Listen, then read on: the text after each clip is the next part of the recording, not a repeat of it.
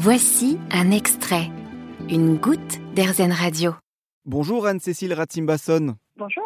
Vous avez créé Stylisme Médical en 2015 et avec cet atelier de création, vous inventez des solutions textiles au service de la santé.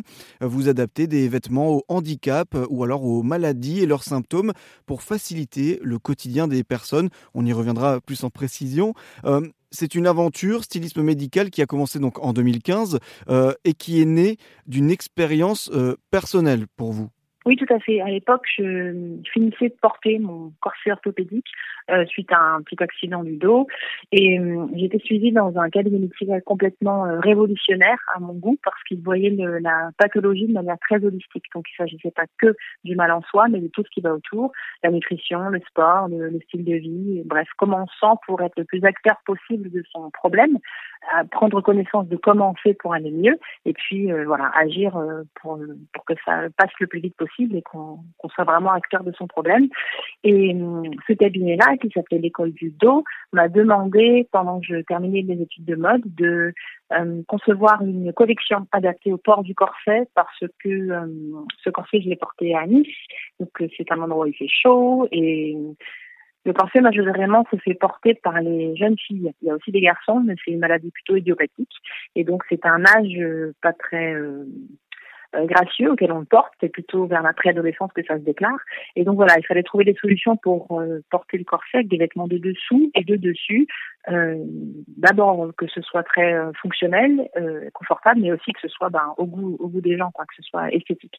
C'est un peu le premier challenge que j'ai reçu, qui n'était pas facile, mais ce médecin, je lui valait tellement de temps, il m'avait bien retapé, bien appris en fait ce que c'est de vivre avec un appareil orthopédique et puis comment bien vivre avec, que j'avais envie de, de, me lancer. Alors c'était pas du tout mon créneau de départ, c'était juste le prêt-à-porter mode.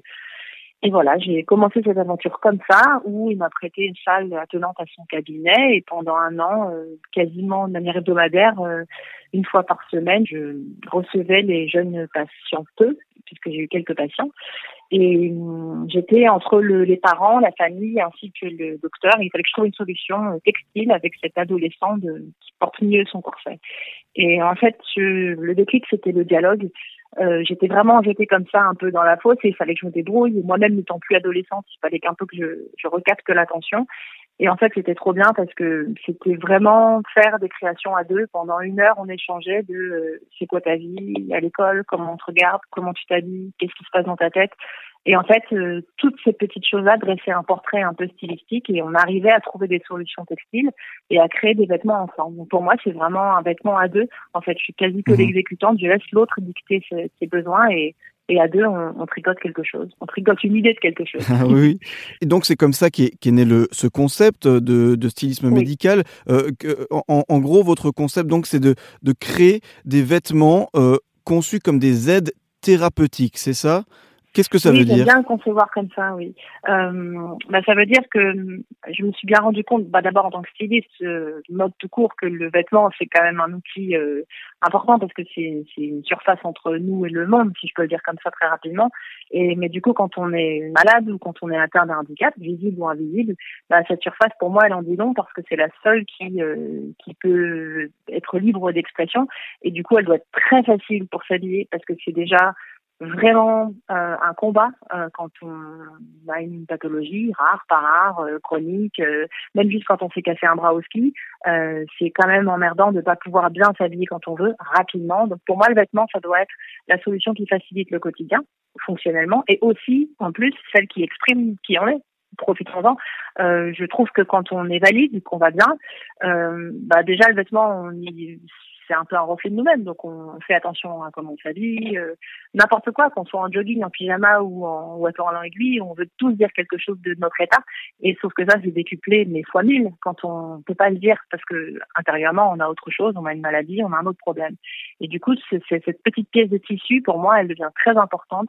Elle devient euh, comme une thérapie, comme un vecteur de, d'expression de soi-même. D'accord, effectivement. Donc euh, ce vêtement comme une aide thérapeutique. Et donc c'est des adaptations vous apportez à ces vêtements des adaptations aussi bien esthétiques que pratiques donc. C'est ça. En fait, j'ai fait, j'ai plusieurs types de prestations. Que soit je crée le vêtement du début à la fin, soit je l'adapte. Ça, c'est plutôt la partie upcycling de mon travail qui me tient aussi beaucoup à cœur parce qu'on n'est pas obligé de fabriquer quelque chose sur mesure. On peut se dire aussi, je continue de faire mon shopping euh, ou je continue d'acheter pour la personne concernée, mais je sais que je vais pouvoir adapter le vêtement. Donc ça, c'est aussi important. Euh, donc dans ce cas-là, oui, je l'adapte, mais sinon, quand je fabrique, bah, du coup, le vêtement est déjà adapté. Et donc ces, adaptations, euh, pour un peu illustrer votre travail et, et donner une idée euh, de ce que vous faites aux auditeurs, euh, c'est quoi comme adaptations que vous pouvez être amené à faire sur les vêtements? Bah Déjà, elles sont toujours ciblées sur le problème. Est-ce qu'on porte quelque chose? Est-ce qu'on porte un dispositif médical qui est serré contre le corps? Par exemple, est-ce qu'on porte une petite pompe qui est reliée à un cathéter, donc il a un fil qui est relié à son ventre, ce qui veut dire que cette petite pompe, faut pas qu'elle balotte, il faut qu'elle soit collée au corps. Donc ça, c'est une première donnée. Est-ce que je dois le faire dans le sous-vêtement? Est-ce que je dois le mettre dans une petite banane collée au corps? C'est une première donnée possible.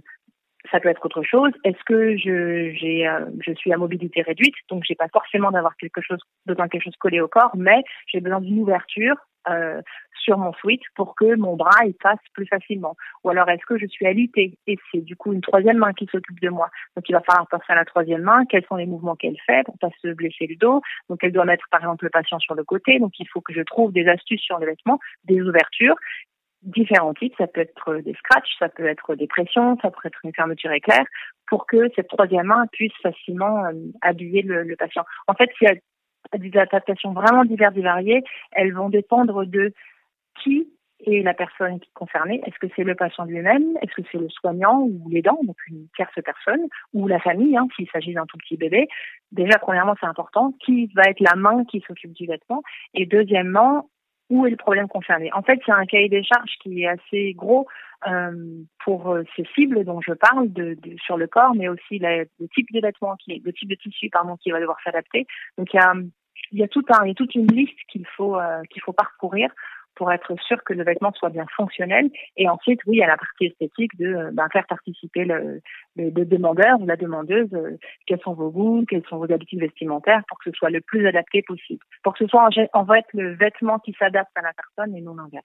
Euh, chez vous, il y a un vrai travail des matières premières, euh, notamment une démarche éco-responsable dans le choix des matières. Oui, ben, c'est surtout que hum, la recherche des matières, elle est inhérente à mon travail parce que elle va dépendre encore une fois du type de maladie. Est-ce que c'est collé à la peau? Est-ce que c'est extérieur à la peau? Donc, est-ce que je dois avoir un tissu respirant? L'étude du tissu, elle dépend forcément de, de l'objet à recouvrir ou de la personne à recouvrir, pour le dire euh, en termes pratiques.